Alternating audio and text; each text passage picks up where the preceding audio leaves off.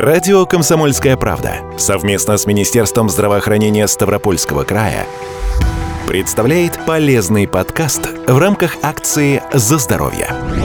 Ежедневно кисти рук совершают огромное количество простых и сложных движений и манипуляций, и, конечно, могут травмироваться. Травмы могут быть самые разные. Сильные ушибы, переломы пальцев и ладоней. Последствия таких травм бывают тяжелыми. Это и неправильно сросшиеся переломы костей, повреждения сосудов, периферических нервов, сухожилий, сгибателей и разгибателей пальцев, рубцы. Все вместе это может стать причиной дискомфорта на долгие годы. В таких случаях приходят на помощь травматологи, специализирующиеся на хирургическом лечении тяжелых тяжелых повреждений кисти.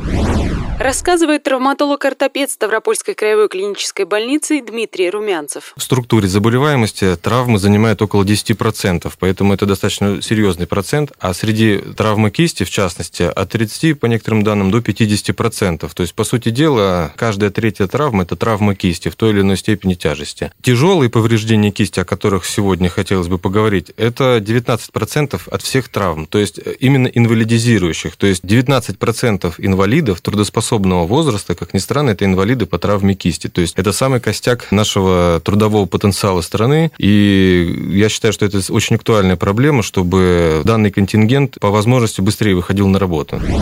Работоспособное население, о котором говорит врач первой категории Дмитрий Румянцев, это люди в возрасте от 18 до 60 лет и преимущественно рабочих специальностей. То есть тех, где постоянно приходится работать со слесарным, столярным или строительным инструментом. А инструмент этот в 21 веке хоть и высокотехнологичен, но при этом и высоко опасен. Вращающиеся режущие части шлифовальных машинок, дисковые пилы, перфораторы, шуруповерты – все вместе это создает дополнительную угрозу рукам работника. Кстати, медики еще отдельно выделяют сезонные травмы, так называемые дачные. То есть, когда с наступлением тепла мы регулярно посещаем дачные участки, работаем там сельхозинструментами, а иногда и вышеперечисленными слесарными и столярными, занимаясь мелким ремонтом на приусадебном участке участке. Самые часто, особенно в весенне-летний период, это болгарочные травмы. Очень часто для ускорения процесса снимают кожух защитный или из экономии, я не знаю, может быть, из экономии полотна, чтобы больше израсходовать полотно. То есть, в основном травма болгаркой получается, когда нарушается техника безопасности, самое элементарное. Вот то, что написано в инструкции, не снимать кожух. Вот 90% болгарочной травмы – это со снятым кожухом. То есть, человек снимает кожух, какая-то часть отлетает, либо затягивает там часть одежды. Я говорю, болгарка – это, конечно, ну, это добро, это техническое достижение, но это для травматологов самое главное зло. Потому что особенно болгарка редко когда цепляет в виде царапины. Как правило, это глубокие повреждения, с повреждением внутренних структур, которые очень тяжело лечатся, сухожилия, с дефектами. То есть это не одна операция. То есть, как правило, человек, ну, грубо говоря, попадает. Другая большая проблема травм кистей рук – это еще и большой процент инвалидизации. До 20% людей, получивших травмы, становятся частично, а иногда полностью нетрудоспособными. Ну вот просто для примера попробуйте сделать что-нибудь, не используя большой палец. Вы даже не сможете пуговицу застегнуть на рубашке. Что уж говорить о случаях более тяжелых повреждений, потери сразу нескольких пальцев или их фаланг. Самое скверное, иногда их удаляют уже врачи. Почему это происходит? Зачастую по старой и не очень-то доброй традиции травмированный человек пытается лечить глубокую рану от топора или пилы самостоятельно, обрабатывая рану зеленкой и перевязывая всем, что под руку попадется. А это довольно быстро приводит к инфицированию раны и ее загноению. В этом случае могут помочь только хирурги травматолога ортопедического гнойного отделения Ставропольской краевой клинической больницы. У нас отделение гнойное, то есть гнойная ортопедия, у нас основной профиль – это хронический остеомиелит посттравматический, диабетическая стопа, все гнойные осложнения ортопедических операций. И вот в последнее время стала выделяться отдельная кисть, потому что раньше как-то ей не придавалось особого значения. Сейчас, конечно, вектор нашего внимания начинает направляться и в эту сторону.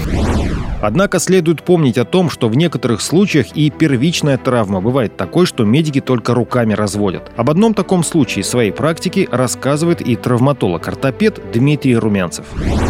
У нас недавно, последний буквально месяц, был пациент, и он сейчас продолжает этапное лечение, который просто дома, по даже это не производственная была травма, засунул руку в зернодробилку. Ну, не просто так засунул, что-то там подцепить, какой-то механизм подправить. И в итоге он лишился всех пальцев кисти на правой руке. Нам удалось э, воссоздать ему первый палец из, э, по сути дела, лучевой кости вместе с кожей. Это все было на сосуде. По сути дела, это микрохирургия, но тоже для уточнения, что такое микрохирургия? Микрохирургия непосредственно это когда имеет имеют место наложение, условно говоря, швов на микрососуды. Это сосуды диаметром меньше миллиметра.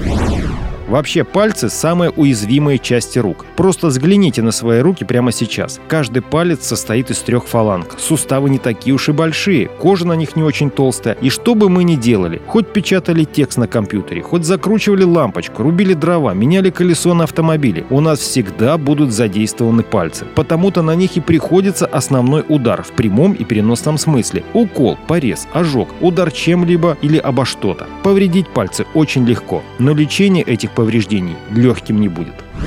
Там структуры мелкие, поэтому вот, например, на пальцах оперировать без бинокулярной лупы. У нас есть бинокулярная лупа, то есть угу. это э, трех с половиной кратное увеличение. Вот под ним можно оперировать кисть, пальцы, именно мелкие структуры. Я не говорю об общетравматологических операциях, там, остеосинтеза, а именно когда необходимо восстанавливать э, структуры повреждены, а особенно перемещать вот эти так называемые лоскуты. Конечно, без микротехники здесь не обойтись.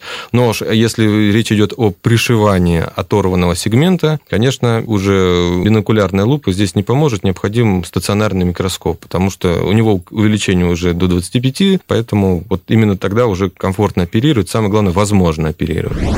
Кроме того, доктор Румянцев напоминает, при любом недомогании, нарушении функции сустава надо обращаться к врачу. Не разделяйте травмы на мелкие, ничего не значащие и серьезные, требующие медицинского вмешательства. Это дело врача. А ваша обязанность перед самим собой, перед вашими близкими, сохранять себя как можно дольше здоровым и работоспособным.